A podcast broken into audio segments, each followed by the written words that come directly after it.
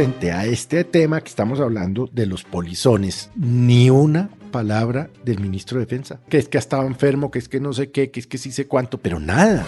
Muy muy deteriorado está el orden público y le daría la impresión de que el presidente está en otro cuento y que su ministro de Defensa, bien, gracias. Pero no veo un, un, gobierno moviéndose para evitar este tipo de situaciones anómalas de inseguridad y por el contrario los veo unos como escondiéndose, como enconchados, como no queriendo asumir. Los colombianos están y estamos preocupados, pero sobre todo asustados. La sensación de la percepción de inseguridad es enorme Aquí comienza el Zuletazo. Recorriendo Colombia en las carreteras de nuestro país, este Zuletazo con una situación cada vez más recurrente. Hoy, Mientras estamos conversando, hay vías bloqueadas en Colombia, producto de protestas sociales. Amaneció bloqueada la vía panamericana por comunidades indígenas que se tomaron la carretera entre Cali y Popayán, exigiéndole al gobierno nacional la entrega de tierras. Y está cerrada la vía Bucaramanga-Barranca Bermeja por una protesta de campesinos y camioneros en Puerto Wilches. Desde hace 24 horas, la zona del Magdalena Medio permanece bloqueada como si las protestas se hubiesen convertido, Felipe, en el camino para pedirle cosas al gobierno. La verdad es que el orden público está muy, muy deteriorado. Eso no es un tema nuevo, ciertamente, pero sí estamos viendo cosas que no veíamos antes, como por ejemplo lo que vimos en la Ruta del Sol en las últimas horas, de una cantidad de delincuentes armados con machetes, con palos, con tubos, tratando de parar a los camioneros para robarles. Pero lo grave es que ya la, la, asociación que, que tiene los camioneros habla de 20 conductores muertos.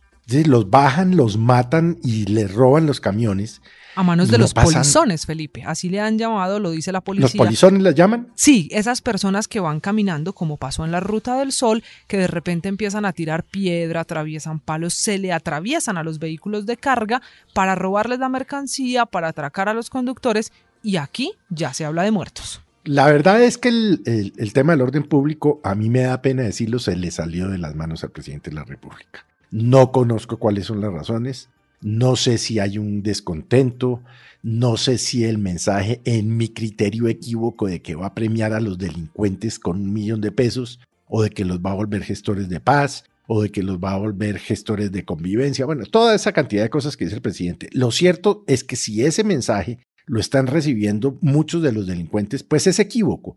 Pero sí está muy deteriorado el orden público.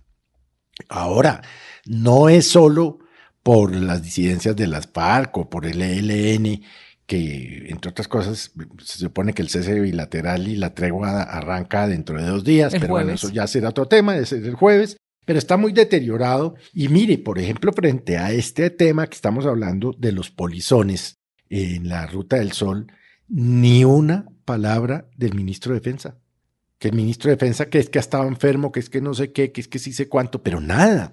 Y los camioneros están desesperados, pues los, los transportadores. Esto además está encareciendo los costos de los alimentos y además no pueden viajar de noche porque, porque simple y llanamente los matan. Entonces, ¿qué está pasando? ¿Qué está haciendo el gobierno? Yo creo que no está haciendo absolutamente nada.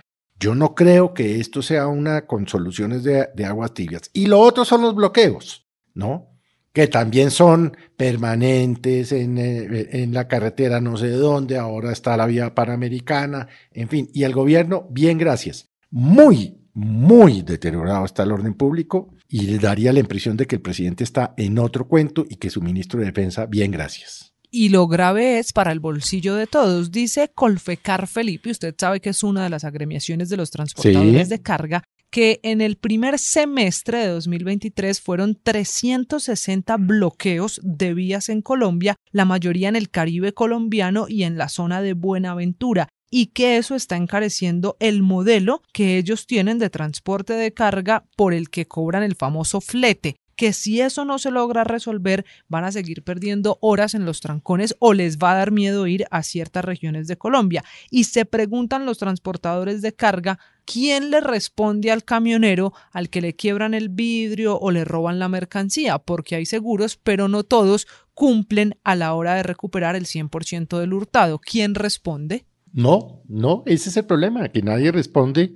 Y entonces, pues vuelvo le digo, los transportadores, no me extrañaría a mí, y no estoy incitando a ello, que en un momento dado decían paralizar, ¿no? Decir, no salimos más a las carreteras, no transportamos más, como ya pasó en alguna oportunidad, acuérdese usted en el gobierno del presidente Santos cuando dijo ese tal paro no existe.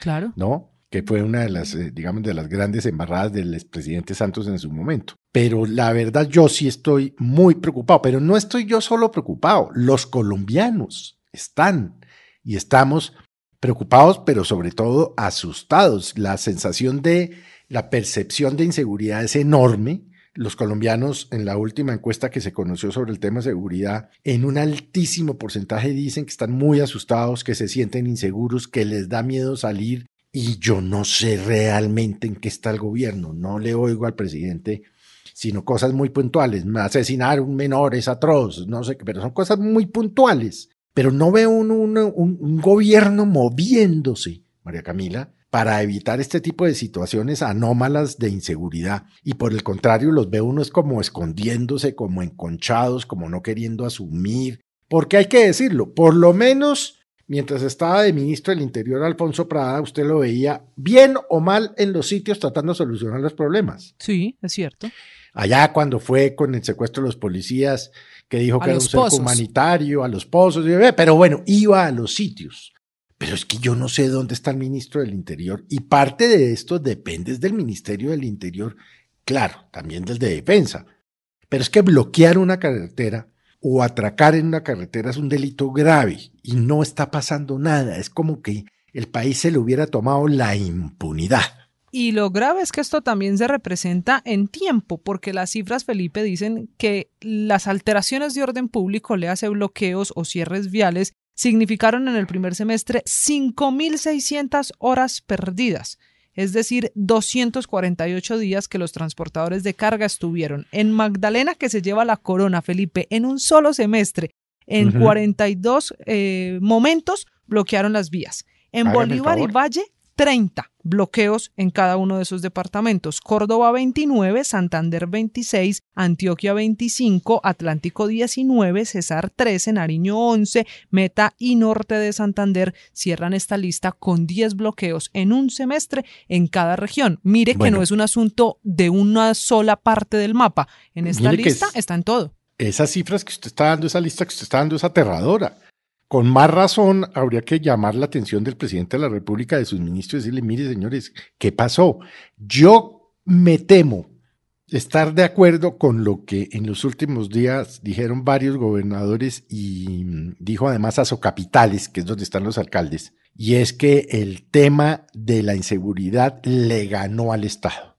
Ellos están muy preocupados, lo han venido diciendo, lo han venido denunciando, y el gobierno nada de nada. A mí me parece sumamente grave. Y bueno, ¿qué, qué, más puede usted decir? Porque si es que no, no ¿a, quién, ¿a quién le implora usted que por favor se pongan las pilas con este tema? ¿A quién? Si es que no hay gobierno. Y en la mitad están los transportadores y los que protestan, este es el suletazo. Boombox.